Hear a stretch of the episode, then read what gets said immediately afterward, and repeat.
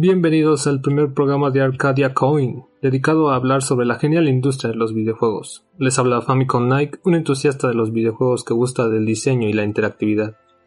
Hola gente, yo soy Spiral KO, un sujeto con mucho tiempo libre que gusta de cualquier tipo de juego, sobre todo la historia que envuelve a cada uno de ellos. Es un gusto tenerlos.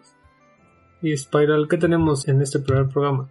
Bueno, tenemos una selección de los juegos de marzo, así como un homenaje a Aonuma que cumple años igual en este mes. De igual manera tenemos una remembranza al título más icónico de la saga Metroid.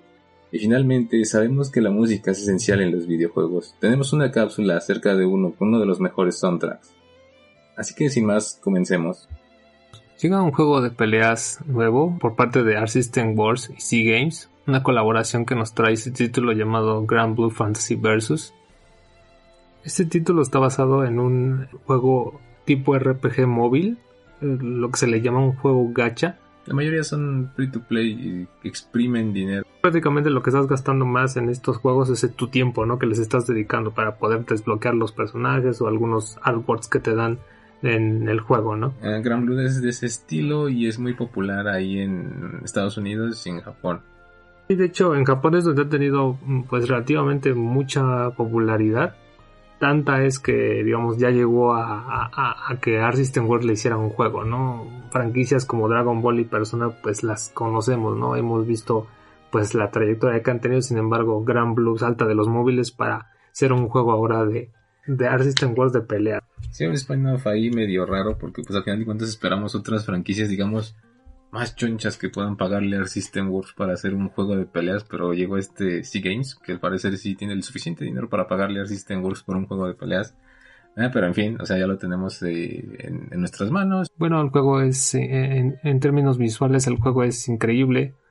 sin embargo, creo que al principio pues, del lanzamiento empieza con un número escaso como de personajes, ya que solamente te están ofreciendo 11 y que en un futuro te están prometiendo que te van a, a través de un DLC te van a agregar cinco personajes más y eh, ah, posteriormente también te van a vender otro otro paquete de DLC en el que te venderán otros mínimo tres personajes más, ¿no? O sea, la tendencia del System Wars de vender como temas ya de DLC incluso, ¿no? Ni siquiera terminando el primer pack, ¿no?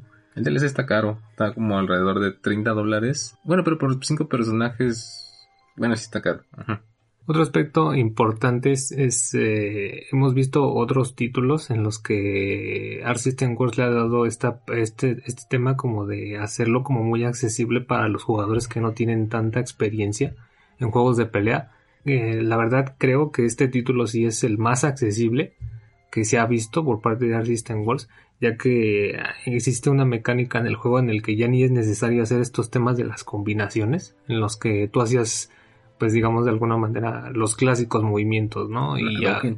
Ajá, exacto, ¿no? O sea, las, las eh, combinaciones clásicas donde tú sabías que podías generar un movimiento en cualquier juego de peleas, ¿no? Lo estándar, ¿no? Y sin embargo aquí te lo están simplificando todo para hacerlo con una direccional y un botón, ¿no? Tú puedes hacer la direccional a la izquierda, a la derecha o abajo y puede generar un movimiento a través de los personajes. Entonces sí podríamos decir que este Gran Blue es para el público más común, ¿no? O sea, que no le quiere entrar así de lleno muy hardcore a los Sí, digamos que es lo más, la verdad es lo más accesible que yo he visto en un juego de peleas. O sea, siento que es lo más accesible que Art System World se ha acercado a ofrecer un título para precisamente los jugadores que no estén tan tan relacionados con juegos de pelea y obviamente hacerlos parte, ¿no? Ya lo veíamos también en algunos otros juegos como Street Fighter en el que pues recurrían de nuevo como a mecánicas más básicas, ¿no? Con tal de incorporar pues a público que no es eh, en específico pues amantes como de los del género del fighting. Y que a pesar de esto pues, digamos los personajes obviamente están muy bien animados. Tienen cuatro movimientos en los que digamos para mí siento que es un poquito recortado para, para los personajes que manejaba System Wars en los juegos. Sin embargo eh, estos movimientos pueden ser pues de alguna manera ejecutados con estos nuevos comandos, ¿no? De las direccionales que estábamos comentando, vemos estas mecánicas de esquivar de nuevo como el tema de Kino Fighters, esquivar los movimientos como un estilo Samurai Showdown, que ya son mecánicas que hemos visto en otros títulos y que pues digamos no vienen a, incorporar nuevos elementos o aportar verdaderamente como al género. ¿Crees que Gran Blue realmente innove en los juegos de pelea? No, yo siento que no, la verdad es que es eh, un poquito por, lo, por la misma accesibilidad que le están dando como a este tema de que cualquiera puede entrar o siento que le han recortado un poquito las mecánicas. Porque digo, al final de cuentas es un juego súper ameno, o sea, lo estuvimos probando y, realmente pues te la pasas bien, no es que sea un juego mediocre en ese sentido, pero a diferencia de sus otros juegos que ha tenido Art System Works, pues sí es, carece así como de innovación, es un juego muy estándar que, o sea, no te la pasas mal, pero tampoco es algo que no hayas visto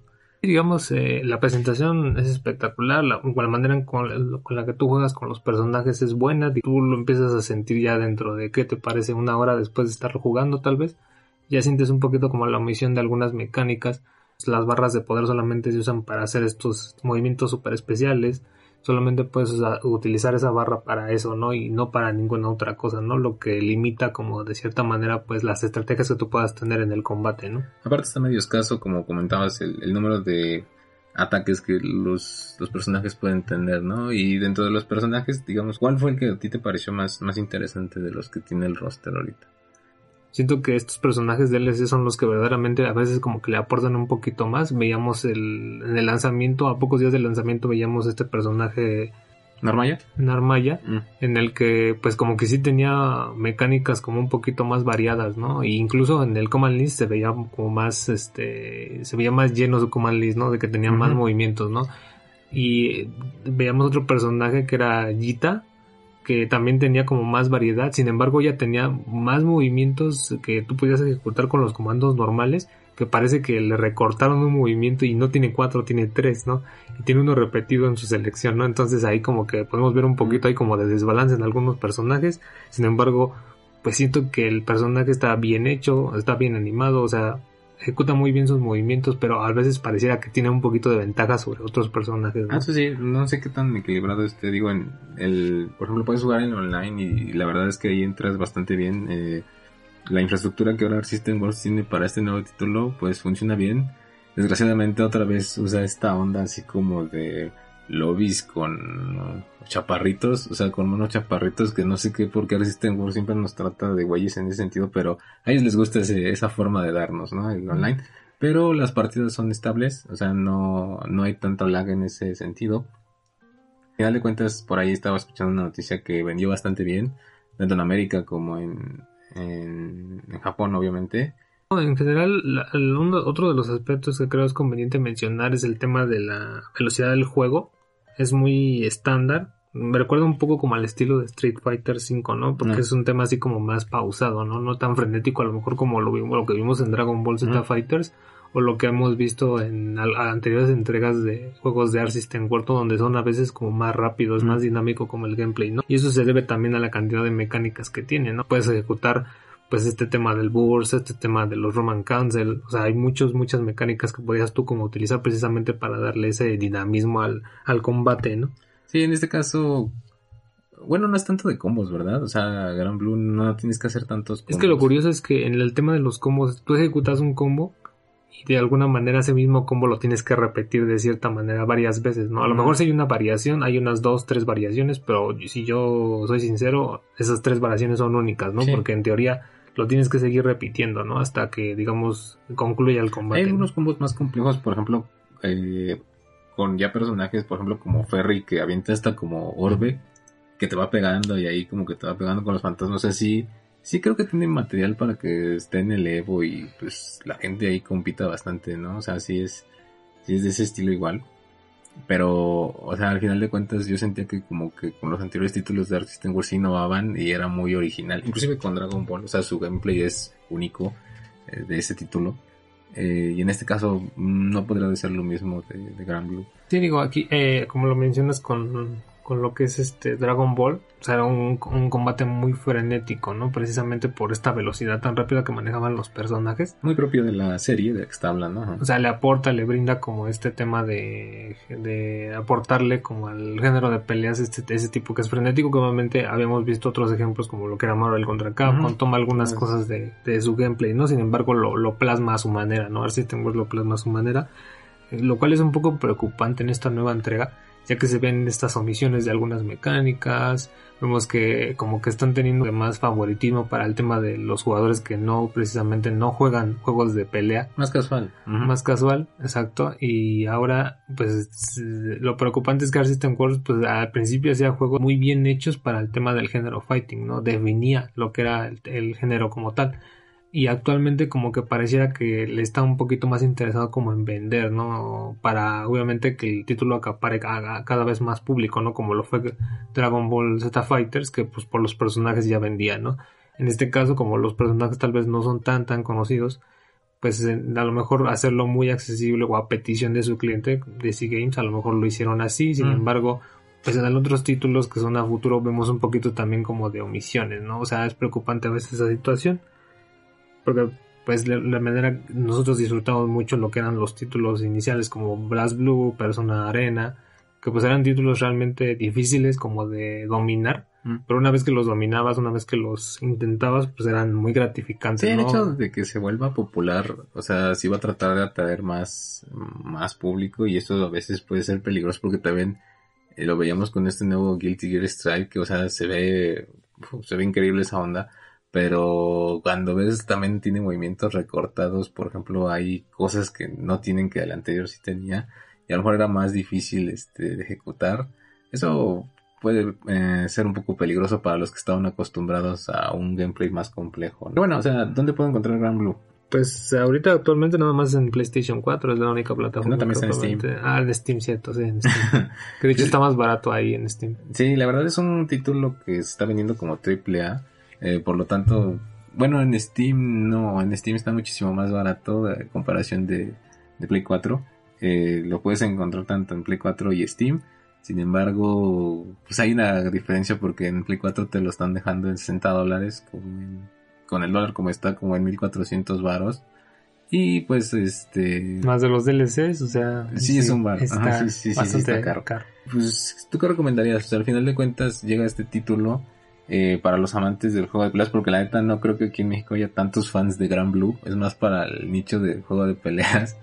Eh, y si hay, pues yo creo que van a comprar el juego simplemente por la serie. Siento que el juego es bueno, o sea, el, juego es muy bueno en cuanto a temas de, si les gusta mucho el anime, o sea, es un tema fighting que es muy bueno, es, si les gustó Dragon Ball Z Fighters es, digamos, es obligado a, jugar. Sin embargo, obviamente por el lanzamiento y todos estos temas, pues a lo mejor ahorita el precio sí está un poquito inflado. Tal vez sería conveniente como esperar un poco para que a ver si lo sacan en una oferta o algo así, porque digamos, eh, para lo que ofrece tal vez eh, sería a lo mejor necesario sí, esperar, a lo mejor si llenas tu planilla primero de los personajes de Dragon Ball Z Fighters sería como lo más, a lo mejor lo que yo te recomendaría. No, en su defecto, pues si tiene una PC ahí que lo aguante, que no, yo creo que no, no requiere tanto poder gráfico, pues en Steam yo creo que es la opción, ¿no? Porque hasta incluso el DLC está más barato ahí.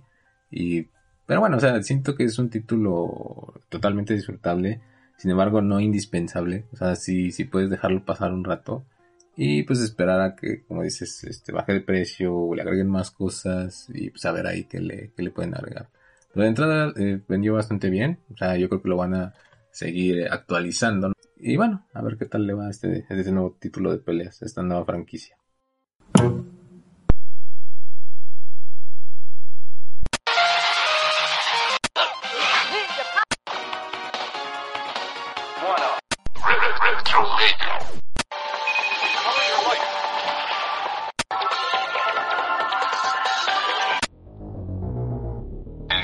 Marzo de 1994 se estrenaba en Super Nintendo el título más prolífero de la saga de la casa recompensas espacial más famosa en el mundo. Super Metroid llegaba en un momento para colocar una bandera en su género que difícilmente alguien ha podido alcanzar. el equipo R&D One alcanzaría su cúspide explotando la capacidad de la consola Super Nintendo con un equipo de primera contando con las cabezas principales de su creación Makoto Kano, el artista Hiroji Kiyotake y el director principal de la franquicia Gunpei Yokoi. Inspirado en la progresión no lineal de Zelda, el platforming de Mario y la ambientación claustrofóbica y solitaria del icono del cine Alien, Metroid constituyó un parteaguas en la industria de los videojuegos. Pero es en esta última entrega de la consola de 16 bits que en cada uno de los elementos, tanto diseño de personajes, gameplay, música y ambientación, constituyeron al icono que hoy en día es.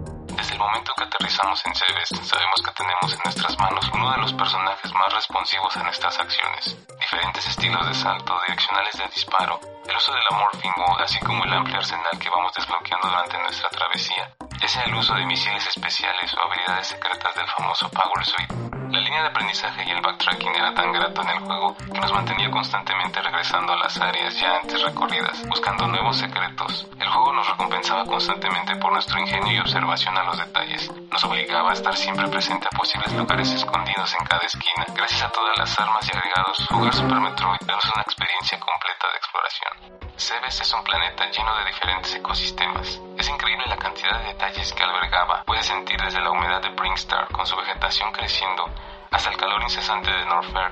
Los backgrounds del juego crean una composición perfecta junto a la música orquestada por Kenji Yamamoto y Minako Amano siendo una referencia a un mundo desconocido pero a la vez fascinante, sin contar la cantidad de criaturas que habitaban cada uno de los sectores del juego, cada uno con patrones de ataques diferentes. Y es que dentro de estas criaturas no solo importaba el patrón de ataque, sino el carácter de cada uno, algunos temerosos como Crocomire hasta salvajes y calculadores como Rickley.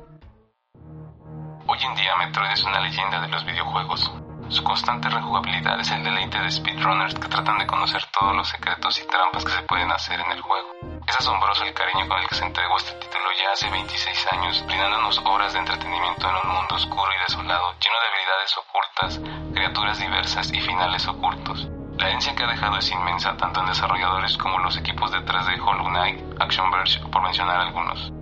Samus emprendió lo que sería el icono de la heroína en los videojuegos. La soledad sería un factor importante para querer conocer más de ella, siendo uno de los personajes más queridos y a la vez misteriosos de la gran N. El diseño del traje llevó a miles de inspiraciones en obras futuras. Los fans constantemente recuerdan con cariño este mundo desconocido pero fantástico, creando sus propias versiones del juego, tramas o videos informativos. Lo desconocido siempre evoca en nosotros una curiosidad febril, y en ese momento fue un honor estar al lado de Samus en esta travesía, travesía que quedará en nuestra memoria por mucho tiempo.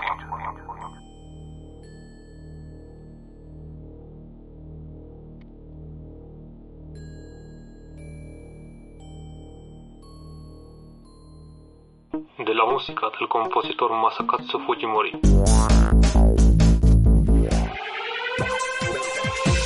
Resuelve misterios en los años 90 buscando evidencia a través de acertijos. Prepárate para interrogar a un elenco de personajes de lo más extraño, al estilo novela visual, para resolver una oscura conspiración. Murder by Numbers. Título disponible en PC y Switch.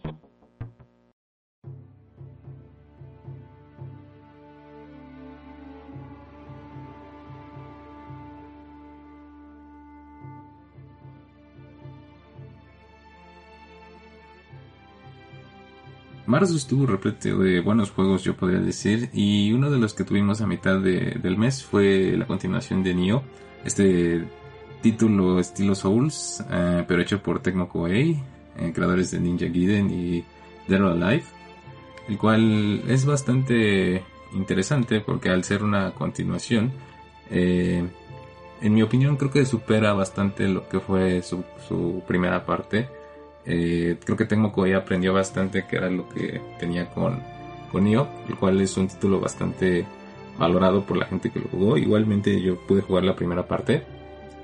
Y bueno, eh, el sistema de combate es por donde más luce este juego.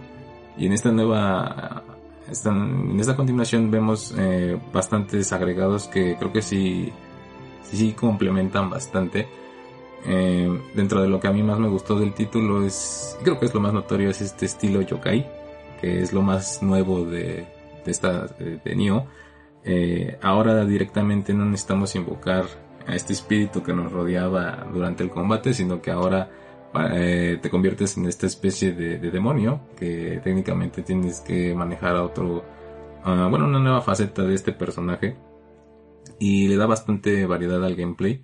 Eh, tienes tres diferentes clases, los cuales te van a ayudar a, pasar el juego y dentro de los cuales uno es más, ¿cómo se puede decir? Más brute, más este, más pesado. El otro es un poco más este, engañoso y el otro uno es más ágil. Los movimientos eh, fueron bastante improvisados para esta nueva forma de yokai y se ve bastante eh, impresionante. Eh, dentro de lo que es nuevo también en el juego es que ahora hay una especie de parring que te ayuda a defenderte ahora como de los enemigos.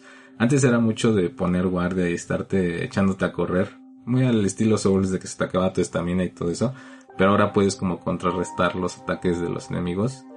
Y bueno, o sea, al igual que la primera parte, Nioh 2 eh, tiene una amplia plantilla de, de enemigos y de la cual los entornos también le ayudan bastante. Eh, vas a estar recorriendo estos castillos del periodo Sengoku. A veces hay unas especies de campos de arroz que se ven bastante bien. Gráficamente el juego luce muy bien. Eh, me gustó bastante la, la línea de diseño. Eh, pues básicamente continúa lo que era el primero. En cuanto a lo argumental, creo que Neo 2 es un tanto engañoso porque al final de cuentas manejar a este, a este personaje que teníamos en el primero que era William, pues tenía cierto encanto porque ya era un personaje predeterminado, pero en esta, en esta nueva parte eh, tenemos que crear nuestro personaje al estilo Souls. Podemos decidir inclusive el género, si es masculino, femenino, eh, qué clase de personaje queremos construir. Ahí en YouTube hay varias, este, bueno, ya ves, la comunidad también crea los personajes de ciertos animes, de ciertas caricaturas y luego le sale bastante bien. Eh, su creador de personajes está bastante bueno. Es, es este, sí se pueden aventar hay unos personajes que pertenecen a otros lados y sí quedan ahí en el juego. Eh, a pesar de que es una continuación, es, es directamente una precuela de lo que vimos en el primero. Y bueno, este, la historia no es tan complicada, es este periodo Sengoku. Eh, en este caso vamos a ver este, personalidades como Oda Nobunaga, cuando apenas ahí empezaba a armarse en, esta, en estas este, batallas de, de, territorios. Y tal vez, eh, al igual que en la primera, este, no, no es tanto el focus de la historia, sino todo el contenido del juego. Que bien, te la pasas bastante bien, pero es, es bastante engañoso, digámoslo así, porque Mm, al principio creo que Neo peca de ese estilo de no ser este, ¿cómo se puede decir? O sea, te avienta todas sus mecánicas. Y si no logras captarla, sí puede ser como del desagrado de varios. Por eso tiene bastante reto. Y pues sí tienes que agarrarle como este la onda, si no te bota. Yo al principio traté de jugarlo eh, como se venía jugando el primero. Y pues sí te deshacen. O sea, si no le pones atención a esta nueva forma yokai, este, pues sí, te quiebran bien rápido. Algo que no me gustó mucho es que eh, en esta nueva ocasión, digo, el juego se siente bastante como el 1. No hay tanta innovación salvo por estas nuevas transformaciones y algo que se llama el sistema de alma. Que ese está bastante padre porque es como... Uh, me recordó a Castlevania de Aria y Down. A Down of Sorrow, que como que puedes absorber almas de los enemigos y ya tú las puedes ocupar, ya sea que tú los invoques o o que te transformes en un instante en estos este, enemigos. Le da bastante versatilidad cuando ya estás peleando a los diferentes jefes. Y bueno, también el, juego se caracteriza de ser bastante difícil. Eh, actualmente solamente se encuentra disponible en PlayStation 4.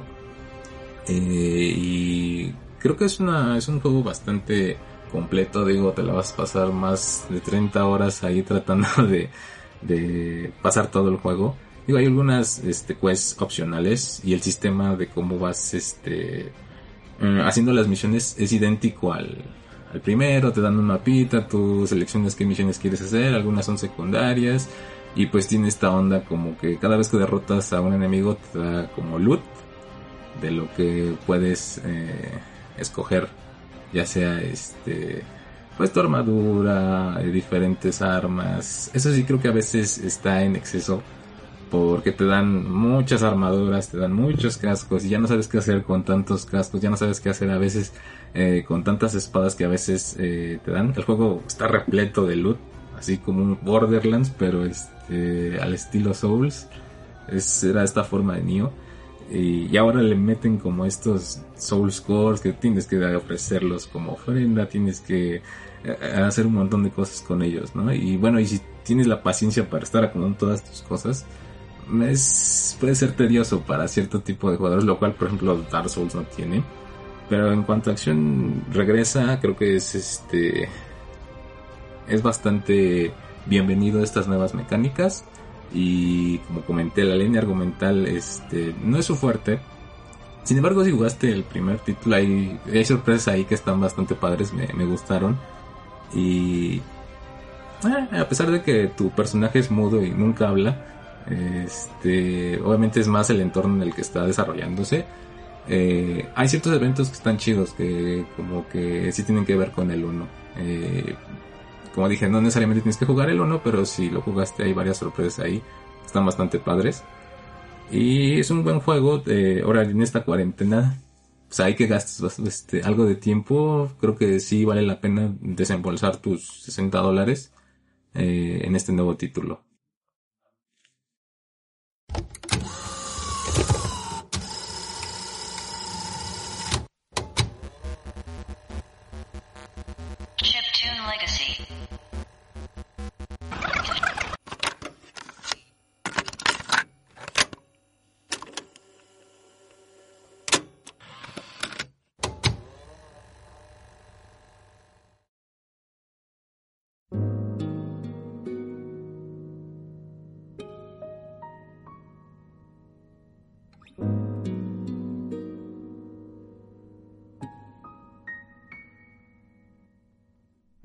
Compositor Keiichi Okabe y el estudio Monaka nos han brindado una de las más grandes bandas sonoras escuchadas en la saga Nier, con trabajos vocales de Amy Evans, Yannick Nicole y Nami Nakagawa, lograrán brindar a estos títulos una atmósfera musical cargada de diferentes emociones, no solo invocadas por la composición de los sonidos, sino también a través de grandes interpretaciones en diferentes idiomas, como el inglés, francés, o el gálico escocés, así como algunos de su invención nunca antes escuchados, que retratan la gran diversidad, el escenario futurista, la nostalgia y la naturaleza abierta del universo de los juegos, ofreciendo al jugador su propia concepción de las situaciones de los personajes a través de la música, que inspira a continuar indagando en la historia de este caótico mundo demostrando que la música es un elemento que transforma a un videojuego en una obra que va más allá del entretenimiento.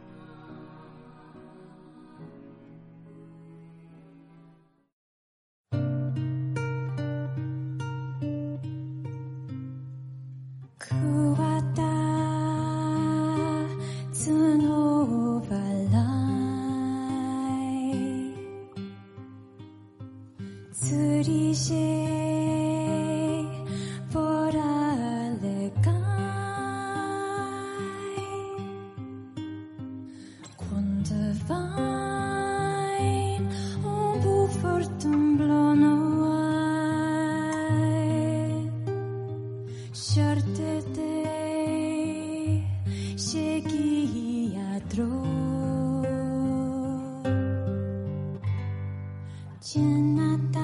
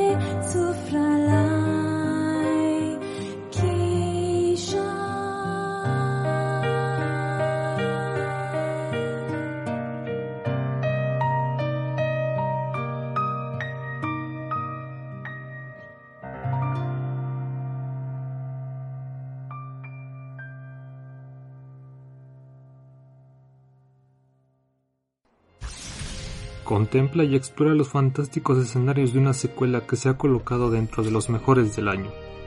Libra batallas impresionantes con un factor de acción mejorado. Conéctate con el género Metroidvania al explorar y encontrar lugares ocultos. Rescata a tus amigos y no pierdas la esperanza. Ori the Will of the Wisp. Disponible en PC, Xbox One y gratuitamente en Xbox Game Pass. Adéntrate a estas ruinas sangrientas iluminándote con tu fiel antorcha. Tendrás el coraje para sobrepasar esta prueba o perecerás a la maldición. Ábrete paso a la horda de enemigos que habita la oscuridad una serie de armas de largo y corto alcance. ¿Crees que es demasiado fácil? ¿Qué tal otra maldición que complique tu camino? Grábate esto. Curse of the Dead Gods. Disponible en Steam Early Access.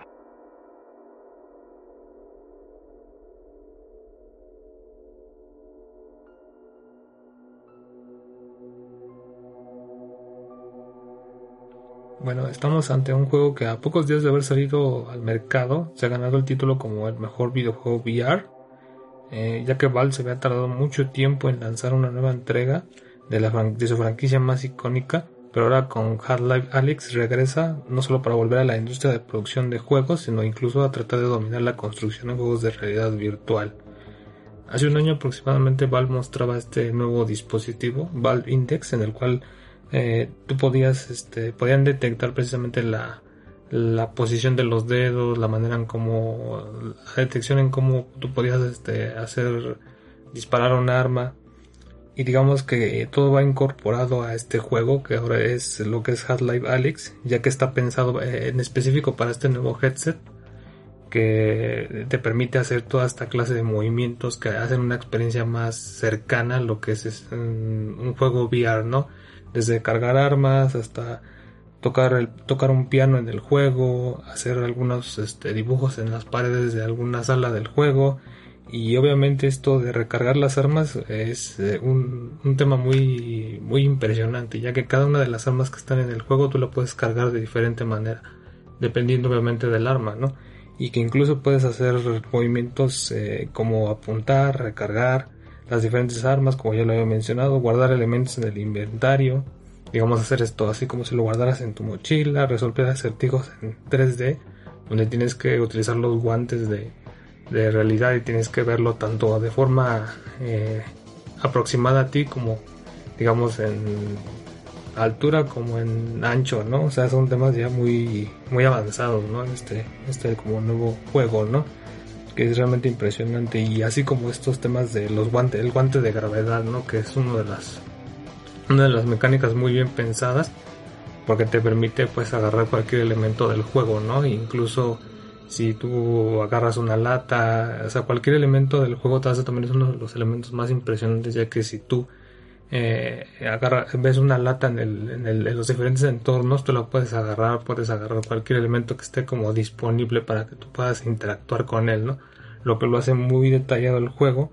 Es realmente una experiencia muy inmersiva en estos temas de VR. Creo que es de los mejores juegos y ahorita sí lo hemos mencionado que es eh, prácticamente Valve viene a revolucionar este tema de la industria de los juegos en VR.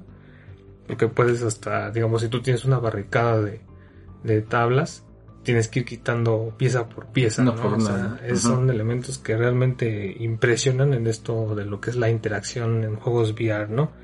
Obviamente la historia, que podemos decir de la historia de, de Hard Life Alex, no, no, no queremos spoilear, pero digamos que es un tema que viene obviamente acompañado con lo que, con la historia que se venía manejando.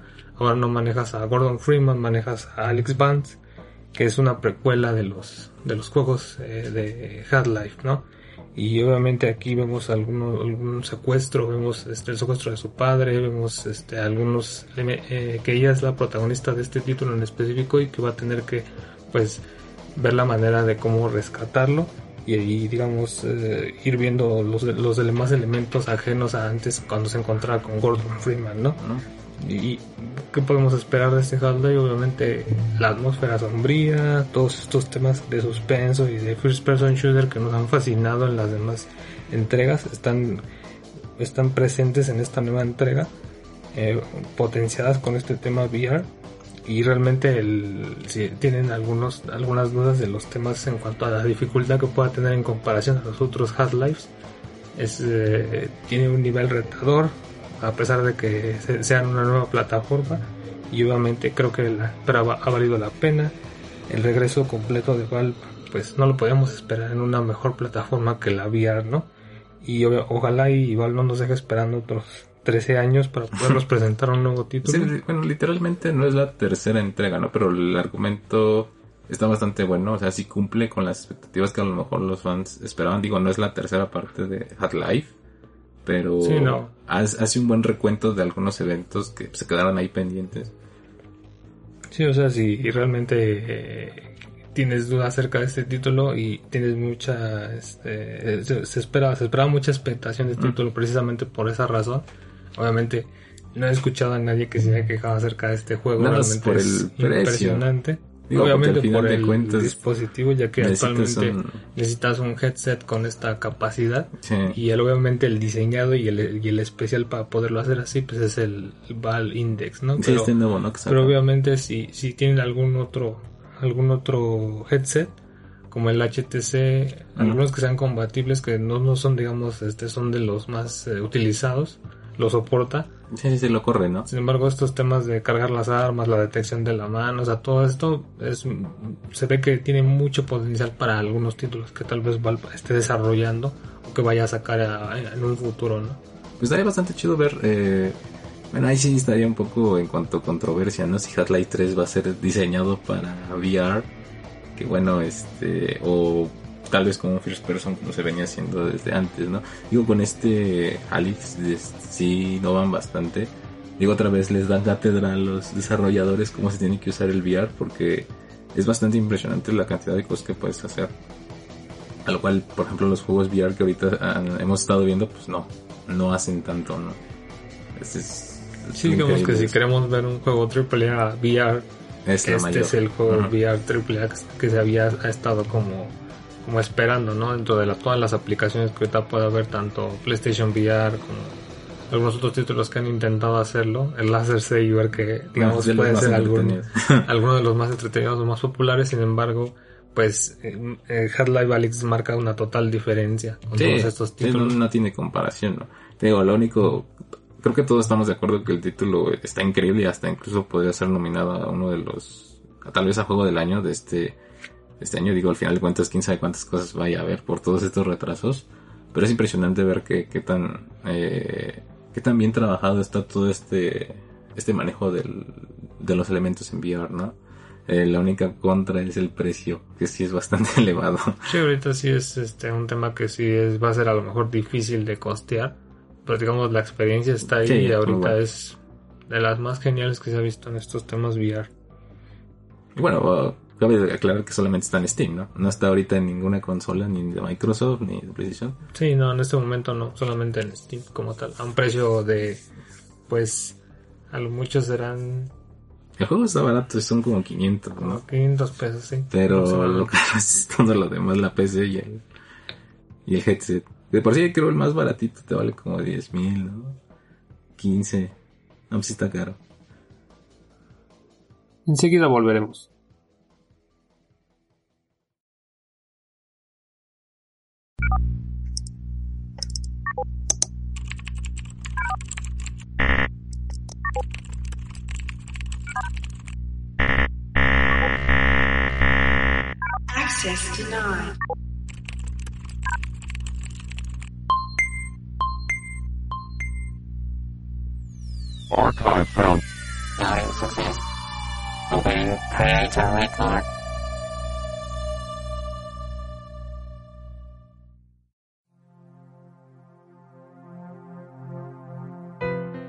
Mi nombre es Eiji Aonuma.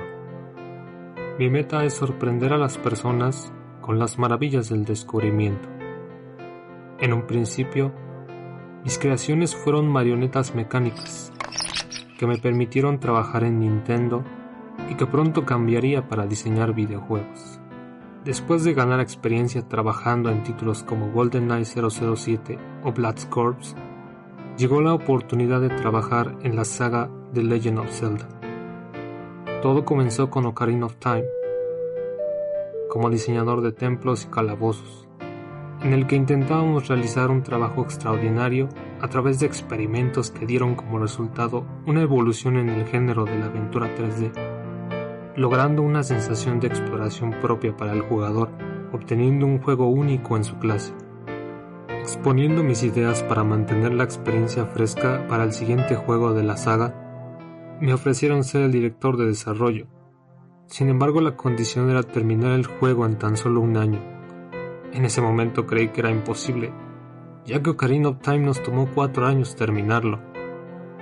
Dudando si en ese momento lo lograría, acepté el reto con la ayuda de Yoshiaki Koizumi, que planteó el concepto de crear un mundo en el que el jugador debería revisitar los mismos lugares en diferentes ocasiones, con nuevos secretos y acertijos en cada visita a través de saltos en el tiempo. a través de una experiencia algo traumatizante, por temer por nuestra seguridad durante la boda de un compañero en Corea, logramos transmitir a la historia la idea de si el mundo fuera a terminar en tres días, ¿qué harías con el tiempo que te queda? Con mucho esfuerzo y perseverancia, para alcanzar la meta logramos finalizar el desarrollo de Majora's Mask en tan solo un año. Un logro que me permitió continuar el viaje de la historia de Link en The Legend of Zelda.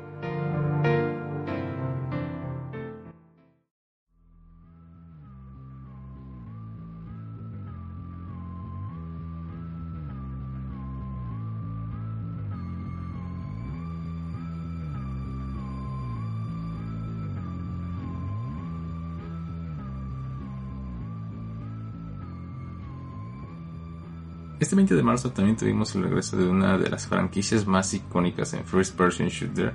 Y por supuesto estoy hablando de Doom Eternal, el cual regresa más salvaje y despiadado como nunca lo habíamos visto. Si de por sí ya el primer Doom de 2016 era bastante frenético, Doom Eternal es completamente diferente a lo que se tenía. Ah, a pesar de que es un juego de lo más, eh, ¿cómo se puede decir? Eh, rápido, eh, extremo, eh, en esta ocasión los compadres de ID Software eh, optaron por darle una línea argumental, lo cual darle una línea argumental a Doom es no sé, no sé si le va muy bien a la franquicia. La verdad a veces parece innecesario todos estos elementos que se le agregaron. Digo una historia para el Doom Slayer como que no va tanto, digo vas para matar demonios, ¿no? Solo queremos muerte. Pues sí, es lo único que queremos, es causar destrucción, caos y toda esa onda, pero hay una historia. Y digo, al final de cuentas, el core de todo el juego de Doom Eternal es la, la campaña. Eh, el multiplayer podemos eh, eh, checarlo un poco, pero la verdad es un poco aparte del juego que es la campaña. Es muy, muy por aparte es estos combates entre de estos diferentes demonios y el Doom Slayer. Digo, es un multiplayer que no, no se acopla completamente a ser competitivo. Y creo que está muy, muy por aparte. La campaña es el verdadero core de todo esto el cual en esta ocasión eh, tenemos casi las mismas armas que veníamos manejando en el primer Doom, pero tienen ahí unos gadgets y bastantes juguetitos ahí que se acoplan bastante bien. Por ejemplo, esta escopeta recortada ahora eh, tiene una cadena retráctil y te permite eh, acercarte a los enemigos, lo cual está bastante chido. pero bueno, una cadena en una escopeta, pero bueno, nada más puede salir en Doom. Eh, y funciona bastante bien. Hay, otras pseudo, son como mods ahora que le agregas a las armas. Digo, no, no hay tanta variedad. Eh, pero sí ahora las, las acoplas con diferentes elementos. Y bueno, eh, durante todo este, este tiempo vas a tener que recorrer ya no tanto estos, eh, ¿cómo se puede decir? Sí, estos, eh, este infierno, este lugar todo encerrado, sino que ya, de acuerdo a la línea argumental, ahora los demonios están sueltos por la tierra, entonces vas a tener que recorrer tanto castillos, iglesias, bases militares. Hay una nueva línea de dirección en cuanto a los entornos y funciona bastante bien. Eh, al principio el juego te bombardea con muchos tutoriales y a la vez puede ser un poco fastidioso porque te dicen técnicamente cómo tienes que matar a, a cada muñequito. Y por ejemplo hasta incluso tienen eh, puntos débiles. Que la verdad yo nunca creí que este, funcionaron, pero sí, en el juego son vitales porque después se hace un desmán eh, masivo entre los diferentes demonios que te están apareciendo. Tú tienes que conocer las diferentes clases de cada uno. Y es ahí donde entiendes que a lo mejor todos estos pinches tutoriales que te estaban aventando pues funcionaban para eso, ¿no? Esto de los puntos eh, eh, débiles, eh, al principio, por ejemplo, en el primer Doom yo nunca los peleé, es nada más este darles con lo que tengas, ¿no? Pero no, aparece, por ejemplo, ciertos enemigos con ciertas armas eh, van a reaccionar diferente, por ejemplo, si tú les quiebras los cañones que traen en las manos.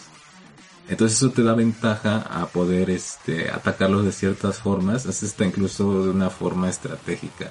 Eso es muy chido, eso es este, interesante porque ah, estás con todo lo frenético que es el juego, pero aún así tienes que pensarle cómo es que, ahora sí que cómo les vas a disparar a cada uno, cómo los vas a enfrentar.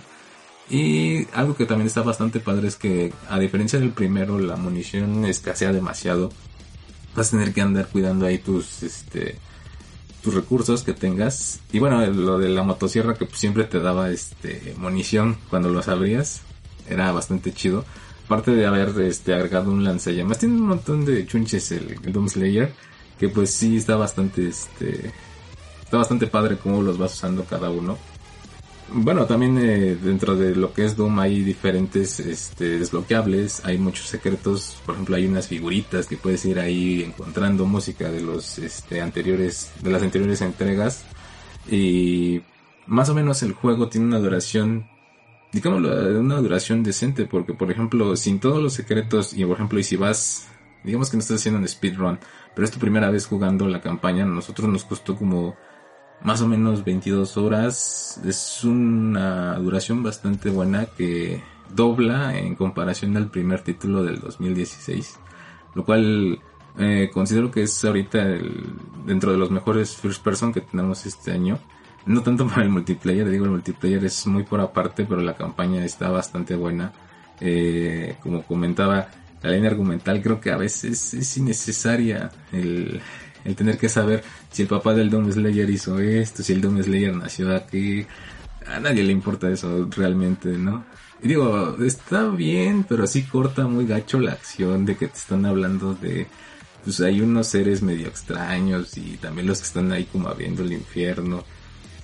Siento que al final de cuentas era innecesario. Sale sobrando, ¿no? Sale sobrando al final pero muy bien en el desarrollo de estas plataformas porque digo al final de cuentas ahora hasta tienes eh, unos dash estilo Mega Man pero en primera persona que el Doom Slayer puede hacer en el aire no sé cómo carajos los hace pero puede ser como dasheos en el aire tienes que estar brincando agachándote es, es bastante impresionante lo que tienes que hacer ahora para estar avanzando en el juego lo cual todo el tiempo pues al principio puede ser un poco abrumador para el jugador, pero le vas agarrando el chiste.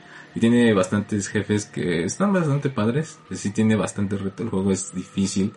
Eh, como comentaba, lo más importante es andar cuidando toda esta munición y todo, pues para ir repartiendo entre los diferentes demonios que, que van saliendo. Pero está increíble el juego, es este una de las mejores opciones para este mes de marzo. Eso es todo por ahora. Muchas gracias por acompañarnos. Por favor recuerda seguirnos en nuestras redes sociales para poder seguir en contacto.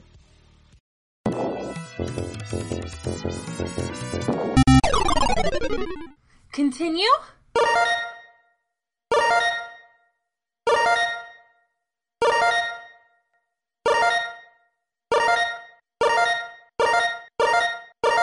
Game over.